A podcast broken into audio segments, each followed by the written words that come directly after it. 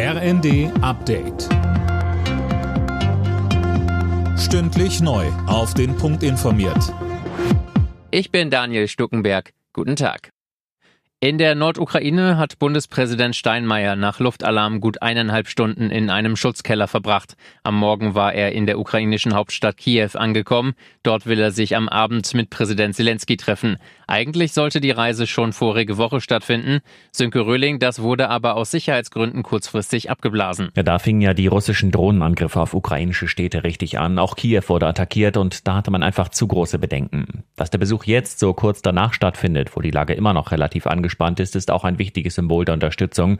Zumal parallel dazu in Berlin heute eine Konferenz beginnt, auf der es um die Wiederaufbauhilfe geht. Auch da geht es darum, ein Zeichen zu setzen, dass es für das Land bald wieder aufwärts geht.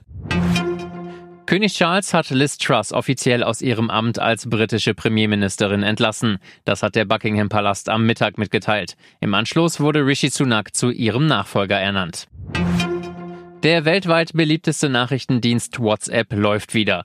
Rund zwei Stunden war das Senden und Empfangen von Nachrichten gestört. Mehr von Holger Dilk. Ein Sprecher des Mutterkonzerns Meta sagte, das Problem sei behoben und das Unternehmen entschuldige sich für die Unannehmlichkeiten. Gegen 9 Uhr mitteleuropäischer Sommerzeit häuften sich die Beschwerden weltweit. Die Störung gab es sowohl bei Android wie auch bei Apple Smartphones. Den Grund der technischen Probleme nannte Meta nicht. WhatsApp hat weltweit inzwischen mehr als zwei Milliarden Nutzer. Atemwegserkrankungen führen inzwischen wieder zu deutlich mehr Krankschreibungen. Wie eine Analyse der Barmer Krankenkasse zeigt, waren in der ersten Oktoberwoche rund 410 von 10.000 Versicherten wegen Erkältungen, Grippe oder Corona arbeitsunfähig. Doppelt so viele wie noch einen Monat zuvor. Alle Nachrichten auf rnd.de